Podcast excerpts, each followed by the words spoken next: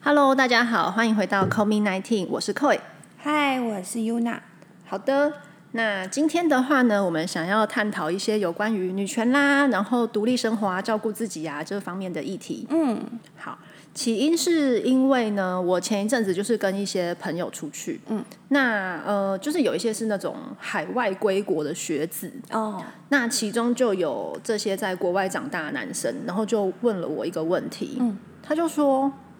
为什么台湾的女生都要男生帮她提包包？这问题还蛮直击核心的。对啊，他不能理解这件事情、嗯哎、嗯嗯就是，嗯、其实我们在场蛮多人，然后他们都是从不同国家回来的，嗯就是有欧洲的，嗯，然后也有美国的，然后但但是他们都同样有这样子的疑问，然后因为我是台湾土生土长的小孩，嗯，对，所以他就问我这件事情。那呃，我自己是没有这个习惯啦， 哦，嗯，因为我一向都是自己拿自己的包包，不论今天是大包还是小包，不论今天是里面是我自己的东西呢，还是上课的书啊等等。嗯，对，除非说今天真的就是太重了，比如说我们可能去呃。比如说 IKEA 啊买了一个很大的东西，或者说呃买了很多本原文书啊之类的，然后你可能会需要别人的协助，嗯，就是类似像这种啦，我才会真的请我同学或是我朋友，或是刚好在旁边的人，嗯请他帮忙一下，这样子就是比较是真的需要协助的时候，嗯然后我才会提出要求。哎，你让我想到之前我好像看过一个节目，就是有一个女孩子，她是呃自助旅行到全世界很多国家的，嗯，然后她就有分享到，因为她自助旅行，她是扛了一个很大的包包，嗯还是行李箱，我有点忘记了，嗯，但她说她就只有到台湾来旅行的时候，嗯，就是她她扛着那个走在路上会有人来帮她，就男生会来帮她，哦，真的、哦对，然后他到好像香港还是哪里，我有点忘记了。他说其他国家的男生不会这样子，因为他们可能会觉得你你就是自己一个人来旅行啊，这件事情这件事情是你可以 handle 对，的这是你的事情。对对对对对对对蛮特别的。我想到这件事，哎、对对，然后诶他会不会是因为这样，然后觉得台湾特别有人情味？应该也是会，这是台湾人的优 点。对，可是呃，应该像你也是不太会，就我是不请男友会拿耶包包我都嘛。是自己拿。可是我们身边一定都有这样的同学，有大学从开始，大学比较明显，因为高中念女校，对，我然后也是大学大家开始情窦初开的时候啊，就对是对对对，开始交男朋友的时对，候就，男朋友的一个体贴的表现。呃，有啊，我们以前同学就是我真的有看过、哦，是我们班的女生，然后她就是不论她今天拿的是大包还是小包，她就是直接就嗯给你，然后、哦对，然后她男朋友就是很理所当然的接过去，嗯，然后我们可能出去，比如说唱歌啊，或者出去嗯哪里玩或干嘛，全程都是男朋友帮她背包包。可是这样不会很麻烦吗？因为你要拿什么东西，你都要去找你男朋友哎、哎、对，可是她就是这样哎、而且她就是看起来乐在其中啊。哦， 对，但是我确实也有一些朋友觉得说，哈，一个男生这样背着一个女用包包实在是很奇怪，然后也觉得不好看这样子。嗯对，但是我就觉得这句话好像又带有一点点就是对啊，对啊，刻限板印象制吧。对对对，就觉得说啊啊，那个男生如果真的想拿，其实他看起来好坏也是他家的事。对啊，是啊，对没错。好，所以我就觉得这件事情还蛮妙的。嗯然后，呃，因为我朋友又分享了一些她跟她的异国老公的相处的经验，哦嗯嗯对、我嗯觉得这个等一下也可以来聊一下。好啊，那呃，我们那一天其实就有聊到说，我觉得台湾的呃亚洲男生啦，或台湾男生好了，反正我也只交往过台湾的。嗯那台湾男生跟国外长大的男生，他们的那个体贴跟尊重的展现是很不一样的。对对，这个倒是。对，那我觉得有一个很明显的差别，就是比如说在台湾男生身上，他会觉得照顾你是一种体贴的表现。嗯，比如说你月经来的时候，嗯你身体不舒服，然后呢，他就去帮你买红豆汤啊，买巧克力啊，然后买什么嗯卫生棉嗯对，然后黑糖、黑糖茶啊什么之类的，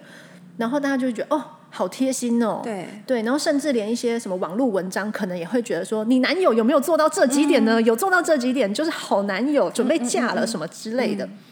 但我蛮不同意这个看法、欸，对啊，其实我也是，嗯，应该说年轻的时候跟现在的时候，对于这些事情，我有蛮不一样的嗯体悟吧。嗯嗯，就是我年轻的时候也会因为男朋友不照顾我，觉得他不贴心或是不爱我。嗯，嗯，因为本质上，因为我们亚洲社会从小的小孩子就是被父母呵护长大的，对，你很容易觉得爱你就是要照顾你，或是嗯他照顾你就等于他爱你。对，但是，嗯，我长越长越大之后，发现像现在我就不会觉得，就是我身边的人如果不照顾我的生活，他嗯们就是不爱我。其实没有他们那些事情，我都是可以自己做的。对，嗯，没错，就是我觉得照顾这一点蛮有趣的，因为像我自己好了，我小时候也是会觉得说，哦，呃，一开始在原生家庭是父母的照顾嘛，嗯，那后来是伴侣的照顾，嗯嗯，对，然后那时候就会觉得是一个贴心跟体贴的展现，对，可是其实日子久了，我会觉得那是一种控制的表现。会啊会啊，其实很容易，你对很容易分不出来。对对对，嗯我我有发现我自己有这个现象，然后呃，日子久了就会发现说，天哪，我我再也不想要被控制了。哦，那你还觉知力蛮 高的，因为有些女生可能就会一直在这种就是觉得被照顾，但是又被控制的情况，她们就会觉得不开心，可是也不知道哪里不开心。嗯，嗯，很多女生都这样。确实。然后很多人都会说，找另外一个伴就是要互相照顾嘛。嗯，就这句话，我也觉得好像哪里怪怪的。嗯，因为说实话，我们不是应该要先照顾好自己，才有余力去照顾好别人或是这个家庭吗？对啊，对啊，就是有一种互相依赖的感觉吧。嗯对，那依赖跟独立的话，就是又会是一个需要取得平衡的一个点。对啊，嗯这个唉亘古难题。对，那我们刚好讲到经痛嘛，对不对？就讲一下为什么会经痛好了。哦，好啊，我蛮想知道的。好，就是呃，经痛的话，我们先讲一下月经来的时候会子宫收缩嘛。嗯，那为什么会启动子宫收缩这一件事情？其实它呃，算是一个小小的未知的谜团。哦，嗯，就是在医学上，其实有很多它为什么会 trigger 它发生这个启动点到底是什么？它有很多的假说。嗯，对。那以月经来讲好了，就是当我们月经来的时候，是子宫内膜的崩落嘛，对，这个时候子宫内膜呃子宫肌肉层要收缩。嗯，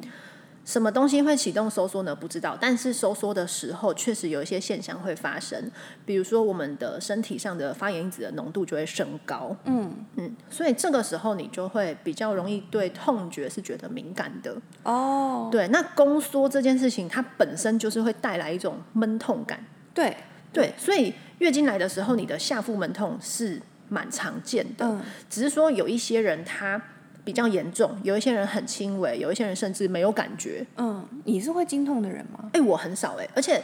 呃，我自己的就是月经来的状况，嗯，就是不论痛啊，或是量多少啊，什么这些这些状况，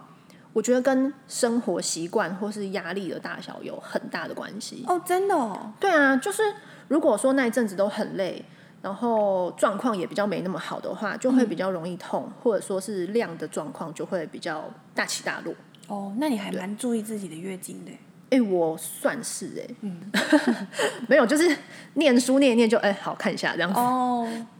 然后呃，再来就是有一些人他可能会超级痛，然后就痛到那种要一定要吃止痛药，然后躺在床上休息什么，确实也有这种人。那每个人体质不一样嘛，如果说身上有一些子宫内膜异位啊，或是一些子宫肌瘤的状况啊，这个痛感就会特别的严重。哦，那为什么？因为比如说子宫内膜异位好了，它这个诊断它的意思就是子宫内膜没有长在内膜层。嗯嗯。那最常见的是，比如说，诶，它长到像是比如说骨盆腔啊、卵巢附近嗯啊，那就会形成一些像巧克力囊肿，嗯，好、这样子的东西。那其实它就是一个，呃，你可以想象它有点像是制造过多的感觉。哦，所以当今天它对于一些月经跟雌激素这些上面的反应的时候，它就会特别强烈。嗯，所以它对于痛也会比较多。嗯哼，而且这些地方只要是有子宫内膜组织长到的地方，它都会对于这些东西有反应，哦，所以它可能会有一些充血跟肿胀的部分。嗯，那比如说你的卵巢，甚至有的人是骨盆腔整个内壁，或是一些其他地方，它都会有那些呃增生的部分，那它就非常容易不舒服。哇，怎么这么复杂啊？对啊，就是人的身身体的机制。嗯，对，所以有一些人他确实也会去做一些，比如说腹腔镜的烧灼，去把那些粘出去的组织把它拿掉。那嗯对于症状就有控制，那这个是天生的吗？就是基因的吗？还是其对实跟后天？这是体质。哦，嗯，体质占很大的一部分的因素。当然啦，就是也有很多其他的说法，比如说比较累的时候，或者说倒立、嗯，倒立或是躺下这样子的姿势，可能会引起经血倒流。哦，对，哎，我正想问你这个问题耶，嗯，因为我上礼拜不是上了瑜伽的师资班吗？嗯，刚好就有同学月经来，而且是第二天，嗯，然后、哦，那就量大。对，那老师就有有分享了一下他关于瑜伽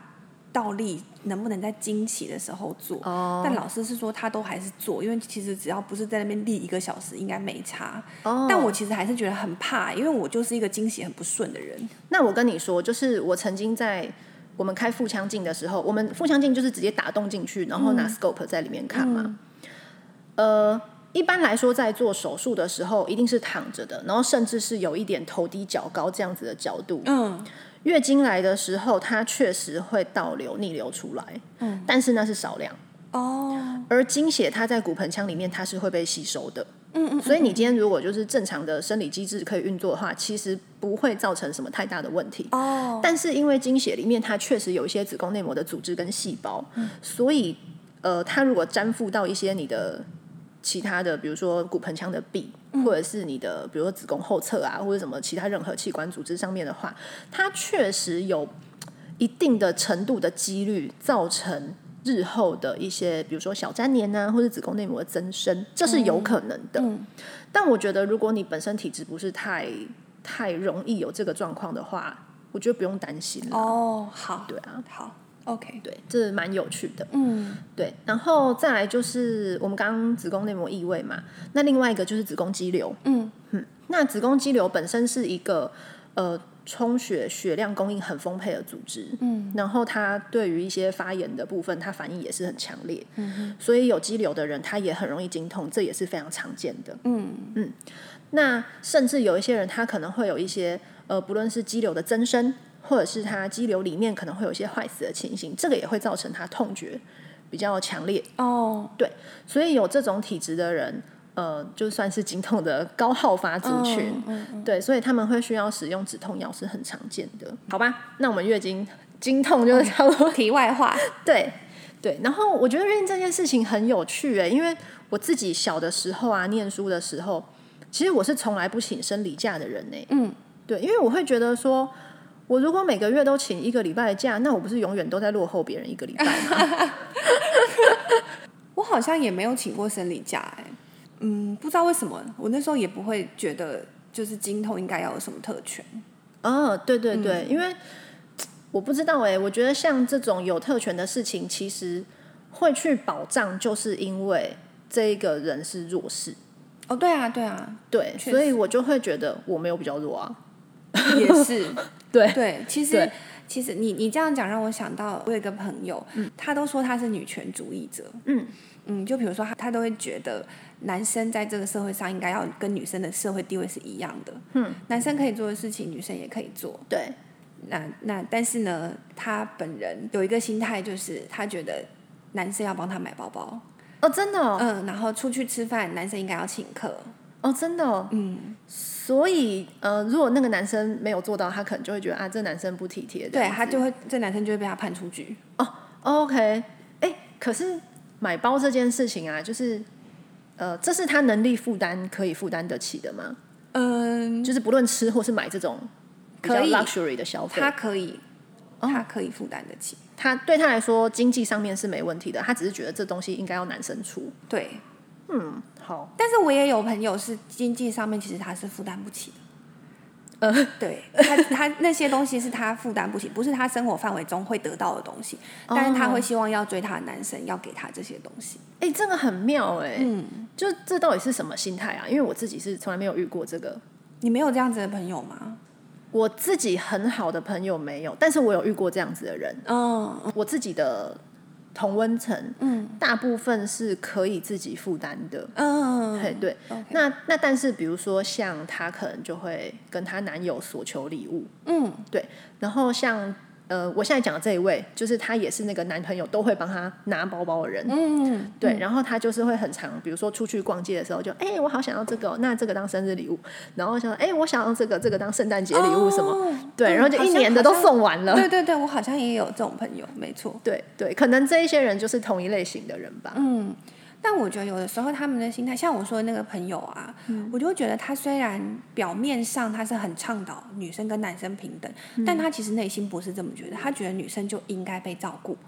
无论所是以嗯物质上的照顾，或者是你说的这种嗯，生活对对上啊对嘛对所以我觉得，其实我觉得这种心态并没有完全平等呢、欸对啊，确实啊，因为你你自己身为一个人，你都没有觉得你应该要做照顾你自己的事情，对啊，嗯，这个有一点像是就是坊间讲的那个女权自助餐嘛，就是她只取她要的、啊。啊，对对对对对，她今天想要干嘛的时候，她就说：“哎、我是女生，我为什么不可以干嘛？”可是当她今天不想干嘛的时候，她就觉得：“哦，你男生应该要帮我、哎、嗯这样。嗯，没错。其实对我觉得某方面来说，男生也蛮衰的。呃，对，你要照顾她的。 对啊，那这种就一个一个愿打一个愿挨、啊。没错，这是另外一个问题。只是旁边的人看在眼里，你会看到他其中的矛盾点，就是女生不是女生啦，人类有些行为、跟他内在以为的其实不一样。哦，对他以为他是女权主义者，可是事实上，我觉得他的呃心态上面其实是传统框架非常深的。对，啊，像我就不会觉得说，就是你讲的那些什么买包那些行为，嗯因为我会觉得啊，就我自己负担得起，为什么要你来？嗯嗯，对。可我觉得其实有些。这可能跟家庭观念有关吧，因为不是很多人会说女孩子要富着养，哦，对不对嗯嗯，但没有人会说男孩子要富着养啊。 哎、对耶，就是大家会觉得女生要被宠啊，要、嗯要被呵护啊，要被溺爱啊，嗯嗯嗯，对，我觉得这好像是有关到教养这个部分。有关，我觉得有关。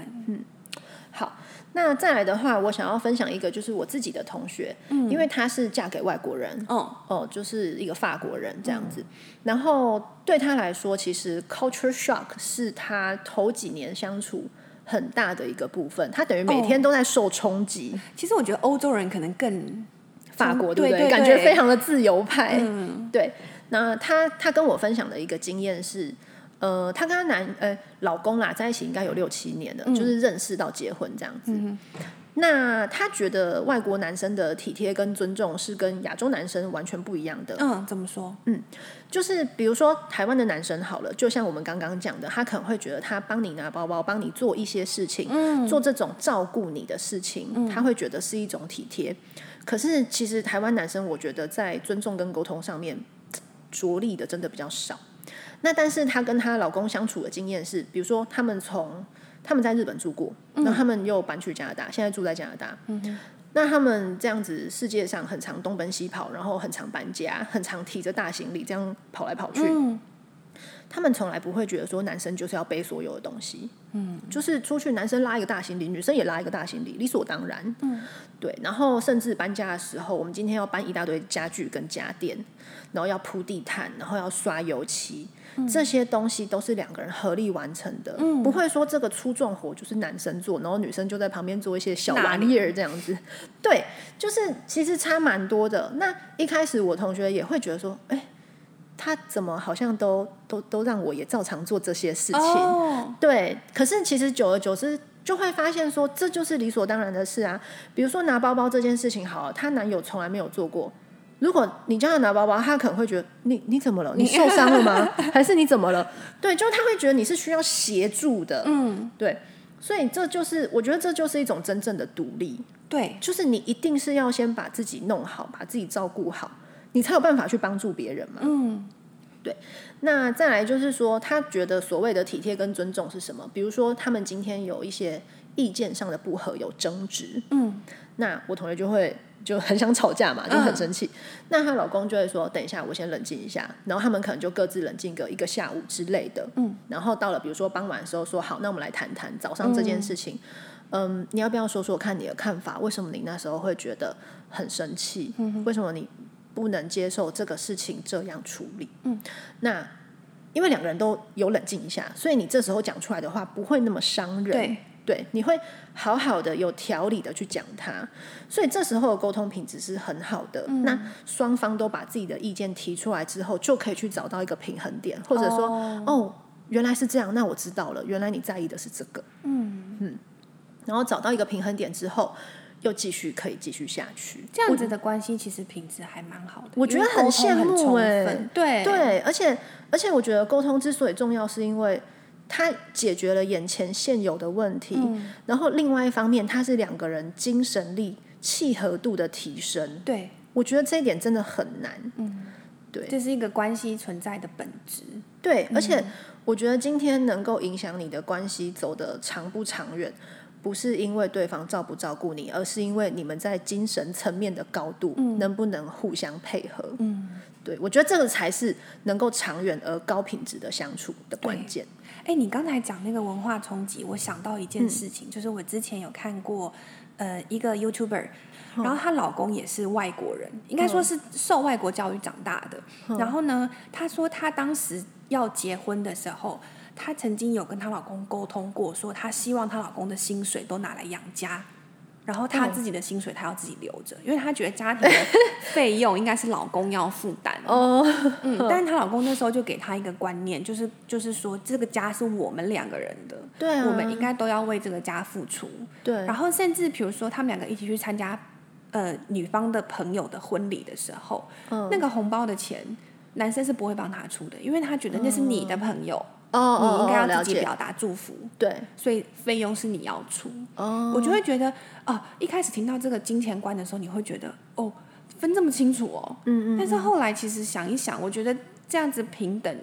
的对待才是